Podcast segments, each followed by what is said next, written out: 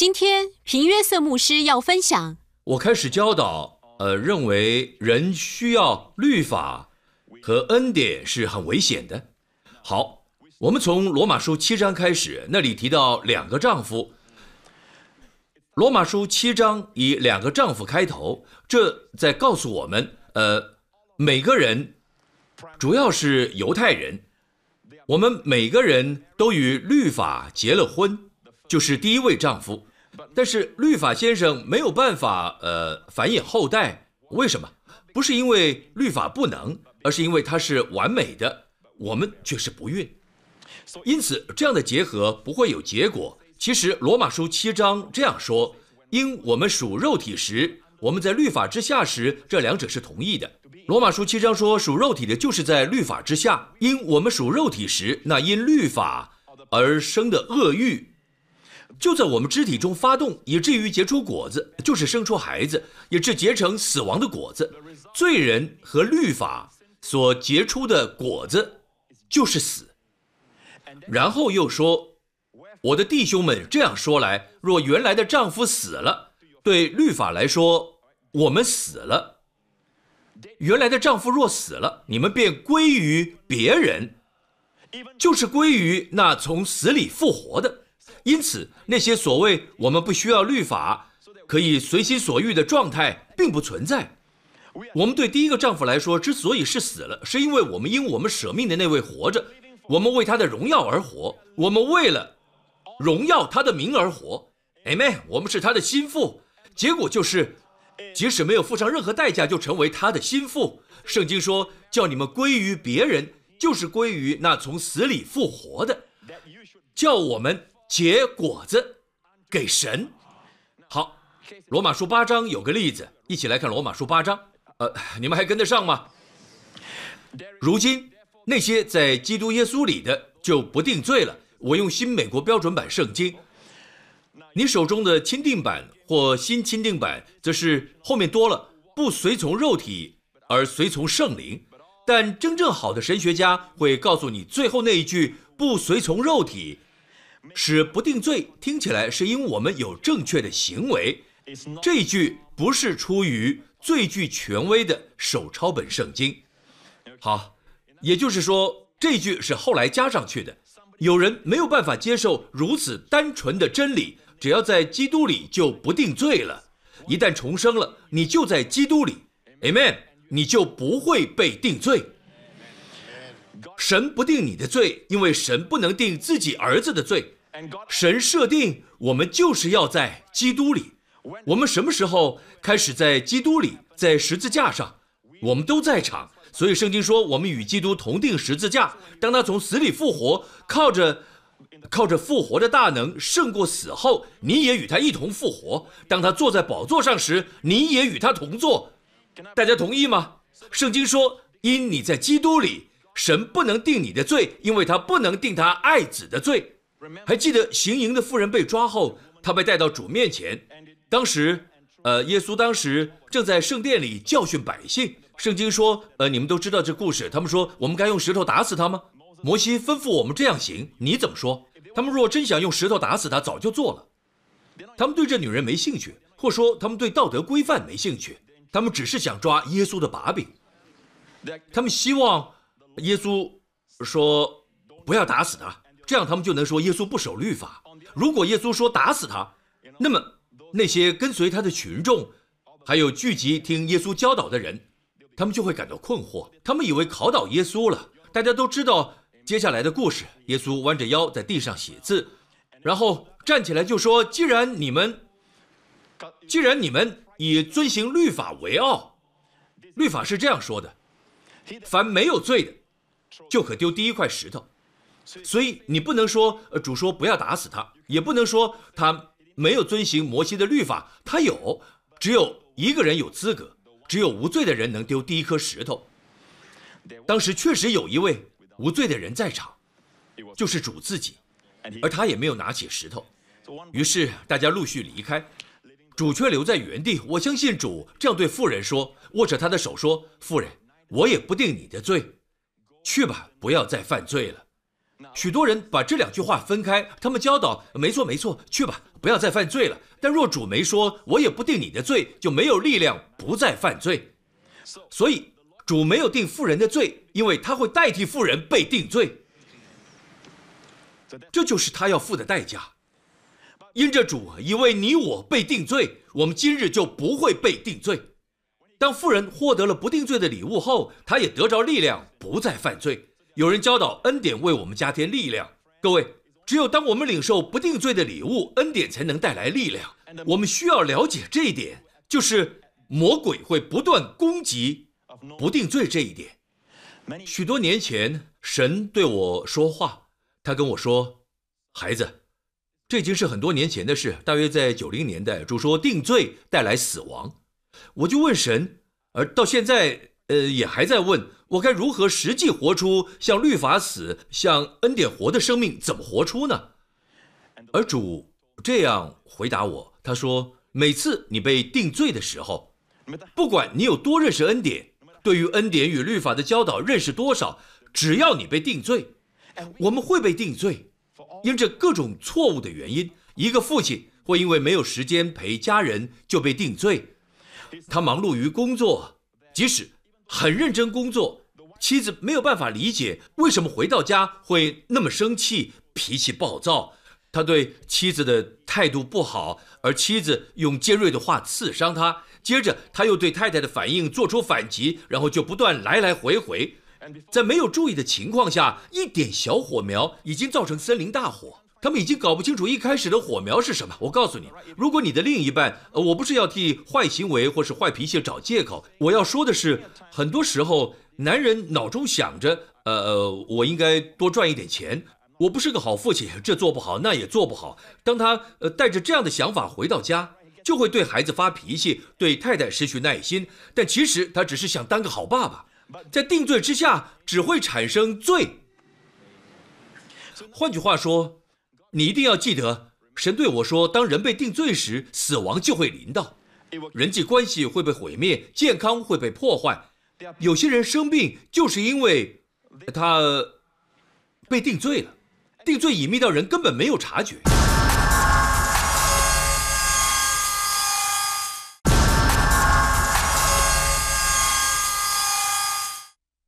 所以我问神，他说：“定罪带来死亡。”生命中每个部分定罪都会带来死亡。我记得他对我说一次又一次，不断提醒我，但我还是无法真正了解什么是叫不在律法之下。当主那样说时，我明白了，因为我很容易批评和定罪自己。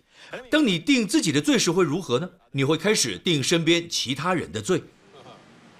很多时候，父母责备孩子的点，孩子受责备的行为，同样的，也会出现在父母。自己身上，他们从孩子的行为中看到自己。我们会定他人的罪，因为我们定了自己的罪。为什么人会自我定罪呢？我所指的不是那些活在淫乱的人。如果你活在淫乱中，活在罪中，这篇信息不是给你的。你知道你需要的答案，悔改。Amen。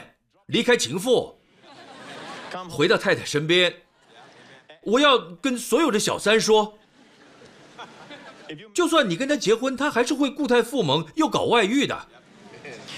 我们说的不是这些人，我不是说那些不在乎神的人，那些活在淫乱中的人根本没有真正得救，他们是专业的基督徒，却没有永恒的生命。我们不需要担心那些人，Amen。他们不受律法管辖，内心却空洞，没有圣灵，所以会失控。如果是这样，他们并没有得救。如果你已不受律法管辖，已经不受律法管辖，谁会引导你？圣灵。律法说不要犯奸淫，律法从没说要爱你的妻子。律法没说太太在说话的时候要有耐心，律法没说呃要听太太说话。圣灵却会告诉我听他的话，别再想当他的顾问，他需要的是一位丈夫，不是顾问。他最不想要的就是牧师。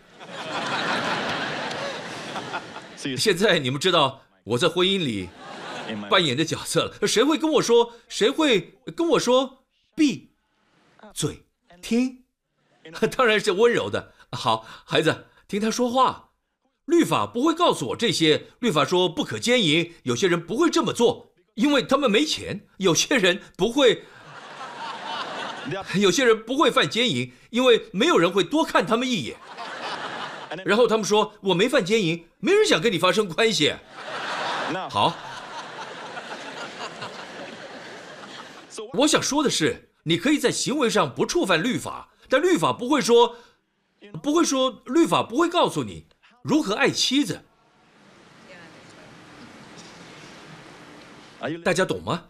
律法说不可贪图别人拥有的，就从没告诉你要奉献。恩典告诉我们要给，恩典扩张我们的心去奉献。所以主对我说。律法带来死亡，对神的话我很坚持，所以我说主，你要用圣经来证明，你要给我经文，我才能懂。主就带我到创世纪。好，我们先回到罗马书八章，先把这里讲完。如今那些在，如今是什么意思？各位，如今代表什么意思？就是现在仍是如此。你答对了，我儿子都这么说。你答对了，因为，因为赐生命圣灵的律在基督耶稣里释放了我，使我脱离罪和死的律了。所以我在电视上看过呃漏油污染事件，那些在呃呃在海滩上的海鸥和鹈鹕，全身上下都沾满了油污，全都是油污，你们也见过。他们飞不动，他们会死。如果没人帮助，他们就会死。罗马书七章最后说：“我内心顺服神的律，肉体却顺服罪的律了。谁能救我脱离这取死的身体？也就是说，我好像那海鸥一样，我里面生命的律告诉我该如此做，但我飞不起来。这些油污造成呃呃，造成我的负荷，造成我的重担。漏油沾满羽毛，我还活着，却没有办法真正拥有生命。”一开始还会说我要努力努力遵行律法，最后他不再问该怎么做，反而说谁可以使我解脱？全身沾满了呃漏油的油污，可怜的鹈鹕跟海鸥说谁可以帮助我？这个时候，除非有外力的帮助，海鸥可以尝试自我改善计划，海鸥也可以试着把自己洗干净，但效果不可能比别人帮忙来得好。然后你出现了，来帮助海鸥。呃，当然我会弄脏你的双手，你帮他清洗，照顾他，他终于得释放了。保罗最后说：“谁能救我脱离？是某个人，帮助必须从外界来，不是从人里面产生。所以自我帮助计划容易失败，他能帮助你改变行为，却没办法改变内心，没办法。懂我的意思吗？”好，因为，呃，因为那生命之灵的律在基督耶稣里使我自由。别忘了，生命之灵的律释放我们，让我们能连结于耶稣。圣经没说试着连结，圣经说已经连结。一旦结婚了，你就是已婚的。有些早晨起床，你觉得还未婚，相信我，你是已婚的。Amen。有时候你觉得希望还未婚。但你已婚了，别管感觉了。我们凭信心，不是凭感觉。下一节经文，律法因肉体的软弱所做不到的，神做到了。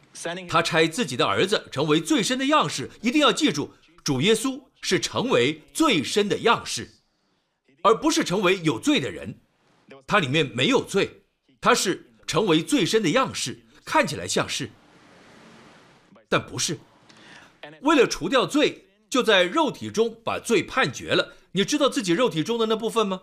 比方说，你非常爱某个人，突然间你却有个念头，呃，你就拿了一把刀，把你爱的人给杀了。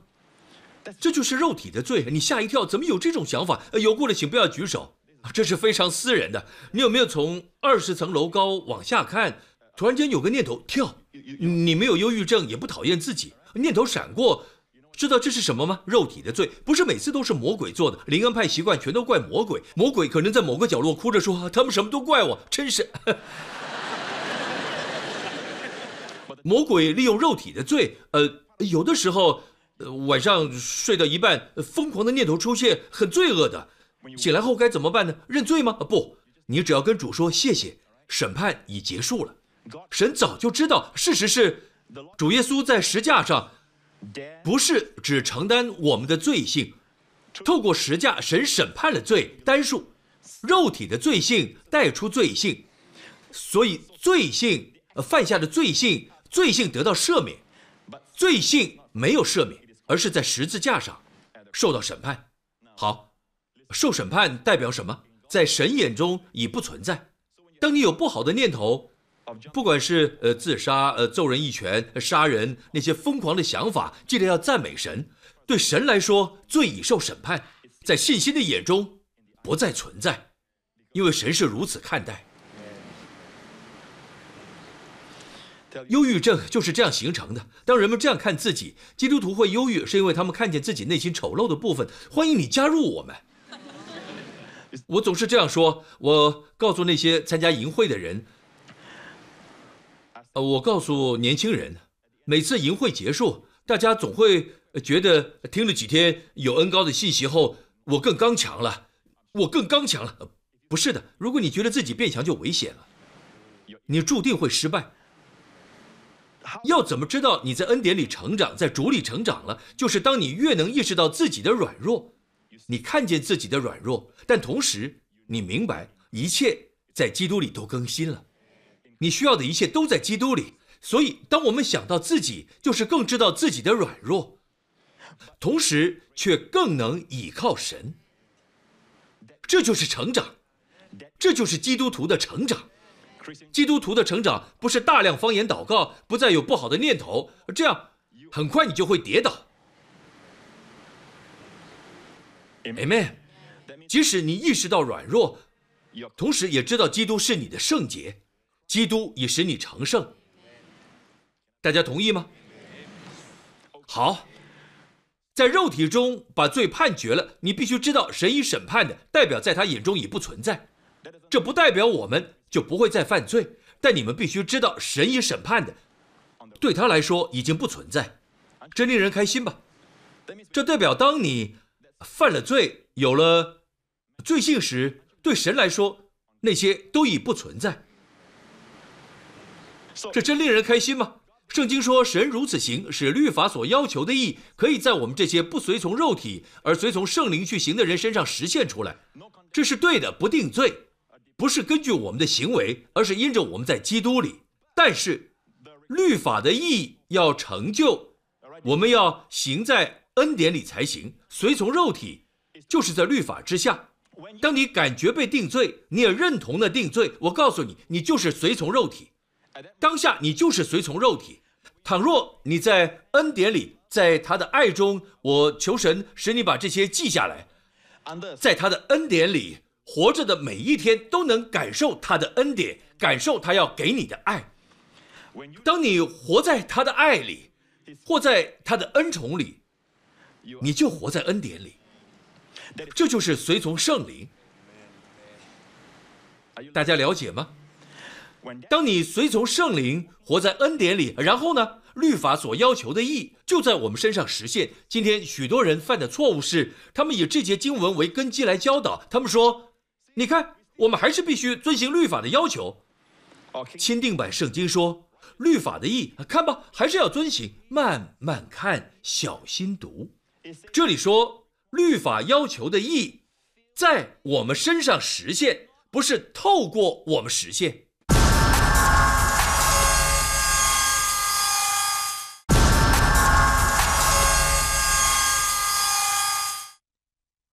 你行在恩典中，你会不知不觉就遵行了律法，是在你里面实现，不是透过你的行为实现。什么叫是你里面？看希腊文的意思，想用原文讨论，我们就来看，在里面实现。希腊文是一个声音，声音有主动或被动发出来的。希腊原文的是被动的。什么叫被动的声音？主动的。男孩打中了球，哎，主动主动的男孩主动打中了球，男孩打中了球，主动，被动的球打中了男孩。被动的，男孩没有动作，原文是被动的，在我们里面实现，不是我们去做。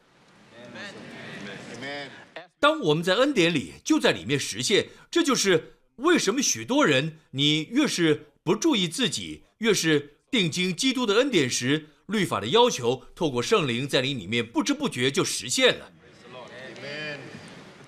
许多人尝试用这节经文说：“看吧，还是要遵行律法。”即使保罗用了罗马书七章一整章解释，哦，真是的，他们还想努力，呃，努力想抓住自己，强调自我努力、自我成就，啊，不可以这样教导，不可以，这样的是站不住脚的。原文是 e n，，意思就是在里面，在我们里面实现，是谁在我们里面实现？是圣灵。当我们在恩典里跟随圣灵，就是在恩典里，还跟得上吗？后来我问主，我说：“主啊，你要透过经文告诉我，为何定罪带来死亡？”主说：“孩子，没问题，儿子。我觉得神其实很高兴。我说给我经文。当我们跟他要经文时，他其实很高兴。Amen。主说：疾病，疾病怎么出现的？还有年老，呃，年老怎么出现的？”死亡如何出现在这个世界的？贫穷如何出现的？神造了一个天堂，将亚当和夏娃安置在那儿，然后他们要辛苦劳力吗？不用，神可是把他们安置在乐园里。神造那园是完美的、繁荣丰盛的，是美好的地方，那里有他们需要的一切。贫穷如何出现？疾病如何出现？神这样问我。我说人犯了罪，是因为人犯了罪。神说没错。人如何犯罪的？因为他吃了分别善恶树上的果子。神说，是哪棵树？分别善与恶的树。哪棵树？分别善与恶的树。神说，那就是律法。他可以选择生命树或分别善恶的树，而他选择了律法。在疾病出现前，在亚当生病前，在亚当死去前，告诉各位，亚当很长寿，他活到九百多岁。在他肉体死去前，在他年老前，就在犯罪后，罪其实就是尝试遵行律法。而神期望的是你能选择生命树，就是随从圣灵。生命树就是基督自己。在一切发生前。往前看一下，在他死去之前，透过咒诅，神说地里会生出荆棘，这就是为何基督头戴荆棘冠冕。神对男人和女人说：“你必汗流满面，才有饭吃。”意思是从现在开始，以前采果子，呃，在乐园里，种子掉在土里，马上就长成。起初什么都有，现在开始你要终生劳苦，地因你受咒诅。在这之前，你撒种就立刻收成。神说：“现在地受咒诅了，你必终生劳苦，才能从地里得吃的。”神并不是告诉他我要如此咒诅你，不，神说这是你行为带出的结果，就好像是儿子，你知道为什么你的手指烧伤了吗？是你烧伤我的，不，我并没有，你烧我，没有。爸爸说：“不要玩火，否则会烧伤。”神的意思就是这样。神说：“结果就是如此。女人，你必在痛苦中生产儿女。”告诉各位，基督有将我们从生产痛苦中拯救出来。神说，一切的咒诅都是亚当犯罪所带来的结果。汗流满面的意思就是压力，有了压力就会产生劳苦。人每天都处在压力下，你的同事、你的亲友，甚至你自己。几年前，当神告诉我这些时，当时我有呃肠胃急躁症，我做了许多研究，当然可以用药物控制，但许多这类的疾病都是压力引起的。我开始研究压力，还记得之前我分享过跟压力有关的信息。经过一段时间的教导，医生告诉我们，许多疾病都是压力所造成。大多数的人不明白压力在未来会导致某样疾病，他们的免疫系统受损，身体因此产生各样状况。医生会告诉你什么是压力，高血压。他们会说减少盐分摄取，不要喝酒，但是他们做不到一点，无法帮助你减少压力。我以为我找到答案了，压力就是主因。神却说不，那是世界以为的，有比压力更深的根。神一开始说，一切发生，呃，都是因为压力。神继续说，在压力出现之前，就是你必汗流满面才有饭吃。在压力出现前是什么？亚当对神说什么？亚当对神说：“我听见你的声音。”神说：“亚当，你在哪？”神知道他在哪。神要他自己说。神给人的第一个问题就是你在哪？人的回答一直到新约才出现，犹太人的王生在哪？对神来说，答案永远是重点不是我，而是在于他。只要我可以找到他，他已经如此靠近我们了。好，所以神问亚当如此回答：我在园中听见你的声音，就害怕，恐惧出现了。圣经第一次出现恐惧就在这里。创世纪三章十节，我听见你的声音就害怕。我听见你的声音就害怕，因为我赤身露体。看创世纪怎么说？我在园中听见你的声音就害怕，因为我赤身露体。看到了吗？我就躲起来。谁说你赤身露体？难道你吃了我吩咐你不可吃的那树上的果子吗？看，不是很好笑吗？吃了，呃。不可吃的果子，就是有人说你赤身露体，有人说代表听到了，不是吗？神说，谁告诉你你是赤身露体？你吃了树上的果子吗？换句话说，当你吃了，当你试着遵行律法，有个声音会出现说，你是赤身露体的，一切都见光了。神立刻知道。他说：“谁告诉你的？人并不是真的没穿衣服裸体。如果你仔细读，人当时有神的荣耀包围着他，比现在的衣服还好。我没办法描述，因为我们在天堂的另一边。当神造人的时候，是以荣耀来创造。人犯罪后便放弃荣耀，因罪赤身露体。恐惧出现，也就是说，恐惧产生压力，压力导致疾病和许多问题。神就对我说：有更深的根。”有更深的根是什么？定罪。神说，在恐惧来之前，人躲起来，不敢见神，就是因为定罪。好，他做错事了吗？是的。他很害怕，他为什么要躲起来？定罪，用无花果树叶遮掩，定罪会使你如此。所以神给我这幅图，几年前我给大家看过。一株生病的植物，叶子上有些洞。好，这就是世界看见的你，你同事看见的你，还有你的朋友看见的你，也是这样。呃，这个世界会用结果来评断你，呃，外表的样式。神看重的是根。当我们看到这株生病的植物，或许是有害的习惯，可能是疾病。可能是财务上的缺乏，或是婚姻破裂，不管是有害的习惯，呃，财务缺乏，疾病。主在伊甸园里说，我们要呃按照顺序来看，往回追溯，你会发现成因是压力，压力和什么？恐惧。我们回溯到问题的根源，造成生命中不好结果的原因是。压力，什么造成压力？恐惧。然后最深的跟神说是定罪。告诉各位，魔鬼一点都不笨，他知道要如何使你生命有压力，只要定罪就好。要能带来定罪，魔鬼会先告诉你要遵行律法，要尽力遵行律法。他清楚知道没有人做得到，没有人呃，你不能说我会尽力遵行，如果失败了，神会体谅。不不不，律法不会了解。一旦在律法之下，只要不遵守律法，就会咒诅你，定你的罪。一定要记住这一点。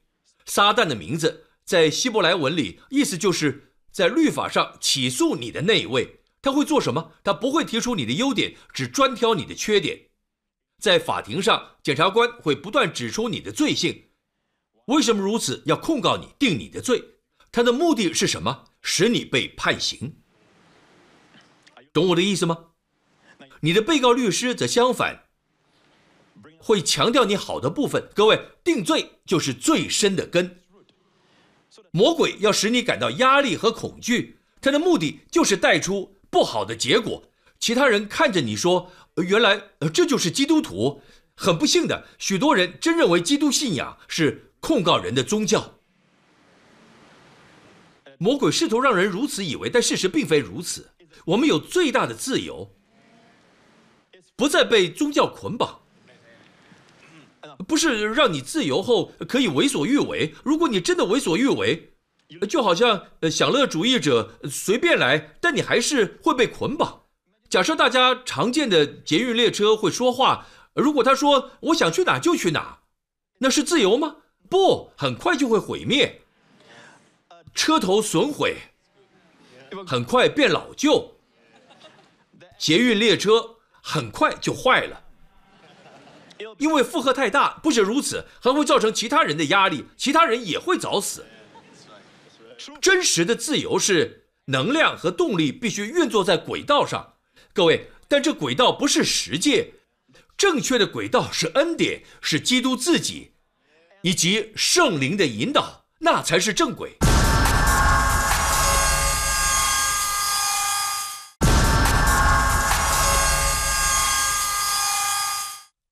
我们在说的不是你可以为所欲为，你离开这样的捆绑，并不是为了进入自我捆绑。我想要自由，我觉得我被这个婚姻困住了。各位，请评断自己，不要评断婚姻。我告诉我的童工，神如此教我。呃呃，当你对另一半的某些部分生气的时候，那么你该停止生气，并检讨自己，是你太生气了，不要怪对方。要检讨自己，拜托，屏幕师，你又来了。婚姻是最好的检查器，即使你跟原配离婚之后，娶了办公室的小三，现在她变成太太，一样的。现在不学，到时候就会。啊，现在这个没问题，你之前也是这么说。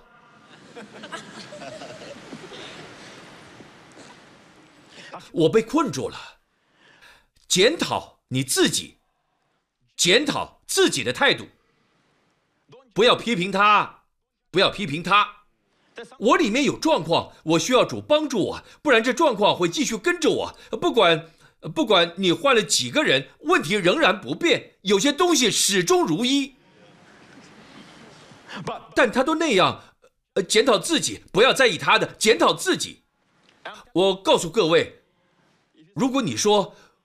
我不了解他为什么总是这样，他总是那样，他总是这样。那是因为你就是那样。检讨自己，你的脾气不好，你缺乏耐心。爱是忍耐，爱的首要就是忍耐。钦定版圣经说的更好，爱是受苦。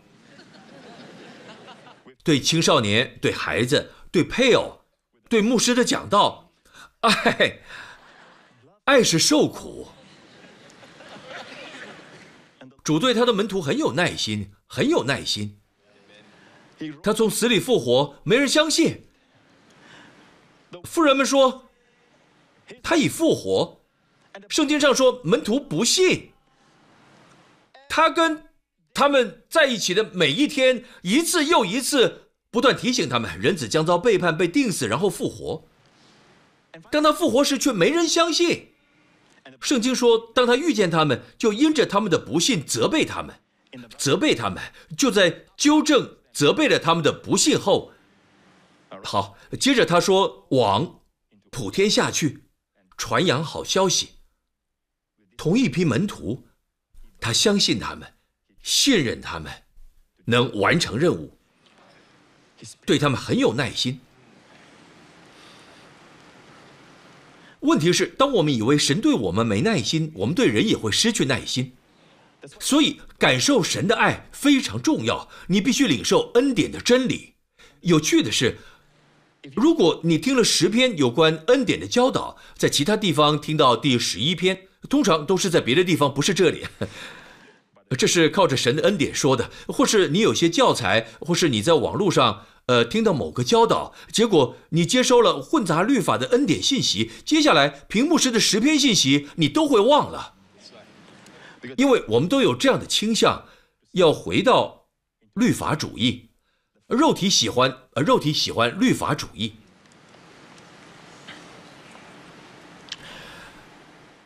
各位，我必须结束了，但我发现我还在讲前言。赞美他，赞美主，哈利路亚！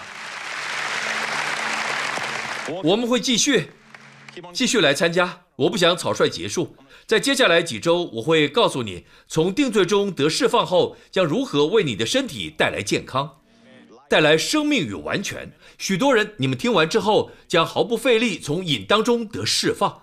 接下来几周，许多人听完后，身体会越来越健康。医生会说：“嘿，你发生什么事了？你的血压正常了。”你也会听到，呃，有些人对你说：“你做了什么保养吗？”你的脸在发光哎，你比之前看起来年轻，压力和恐惧都离开了。不是你自己，我不能再恐惧。不不不不不，是毫不费力的，荣上加荣，仰望就会转变。各位朋友们，请记住，这是个爱我们的神，他是位救主。我说他是救主，在世界的末了，没错，会有审判。但不是针对我们，我们的罪性已在基督的身体得到了审判。这就是为什么十分圣洁的神没有办法容忍罪人，除非有公义在他里面，除非有人已为罪付上代价。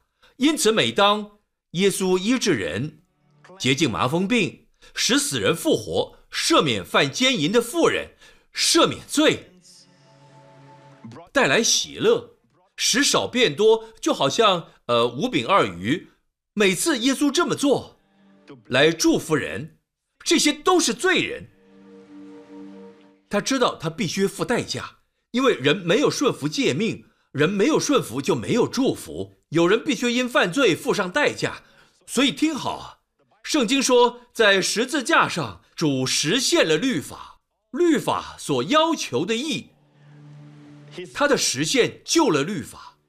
换句话说，每当我们无法遵守律法要求刑罚，基督，神的圣者，在十字架上成为我们的赎罪祭。换句话说，他替我们偿还我们的罪，我们的责任，他全都免除了。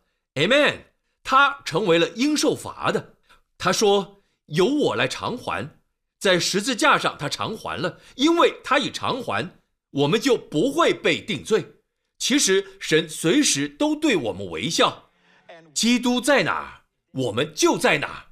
在神的认知，在神的思想里，透过我们的信心，神的恩宠环绕着我们，不会再被审判。即使我们失败了，我们还是不完美。我们今生的行为和举止仍不完美，但是如今我们在基督里。就算我们失败，我们犯罪，在基督里的就不定罪了。Amen。真基督徒不会活在罪中。当你越相信这些，越相信真理，正确的信念一定会带出正确的生活。今天到场的朋友们，如果你没有接受过这位美好的救主，不曾相信基督是你的救主，这是最重要的决定，因为一百年后。现场没有任何一个人还会活着，除非神耽搁了。我们都会在天堂，可能有些人不会，都跟现在这个重要的决定有关。永恒的结果会产生，当你回应神的爱，回应神的接纳，回应神的呃回应神的恩典和赦免，对你的永恒之旅非常重要。Amen。神不会勉强你进天堂，神也不会强迫你接受赦免。你需要相信基督，向他求。准备好了吗？在心里这样说。大家一起在心里祷告：亲爱的天父，这是何等美好，能拥有你的爱。虽然我犯了罪，是个罪人，基督已为罪人死，因此我有资格。基督为我的罪死，他付上一切代价，成就了律法，成就了义所有的要求，便喊着成了，都完成了。如今不定罪了，没有审判，等待着我。我是蒙福的，被爱的，被接纳的。你使基督从死里复活，因此我属于基督。今天在你面前，在你右手边。从现在开始，当我想到在你右手边的基督，我会说那就是我，蒙福的，称义的，蒙恩宠的，被爱的。我是如此靠近我的天赋。奉耶稣的名祷告，Amen，Amen，Amen，Amen，赞美主，一起起立。当新的一周来临，在一切发生之前，有一位知道今年会发生什么事？记得我今年分享的第一篇信息吗？一月份第一个主日，我祷告神，今年要保守我们远离病毒。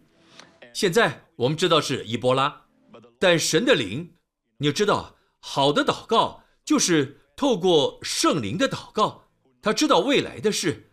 在在达拉斯，我们有间教会，他们听到那篇信息，还有呃其他篇信息，他们也听到前几周诗篇九十一篇的信息。当达拉斯爆发伊波拉病毒的时候，他们说：“我们感到平安，因为神在发生前就让屏幕师看见会发生什么。我们有平安，小孩们仍然会去上学。我们走在诗篇九十一篇的应许里。哎妹，这不是很棒吗？我要再次挑战那些反对者，要说就在事情发生前说，这样我们才知道你是有恩高属神的人。不要等事情。”发生了之后才说，在事情发生之前说，你可以去查我今年的信息，呃，看看以色列在加萨事件发生之前，我不是说我是先知，我不是，我是个牧师，也喜欢当牧师，但是我挑战可信度，看神是否透过你说话，你是否真代表神说话。好，就这样，这礼拜都蒙福，举起你的手，愿神在。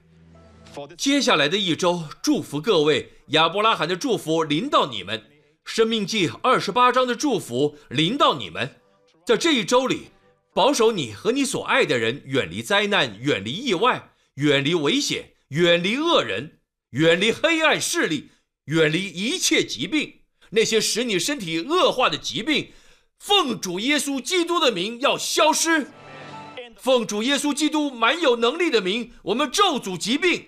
无法存在。主保守你，主的脸光照你和你一家，赐下超自然的恩宠。不管你到哪里，愿你能在对的时间出现在对的地方。主也将他的 shalom 平安赐给你和你的所爱。奉主耶稣的名，大家说。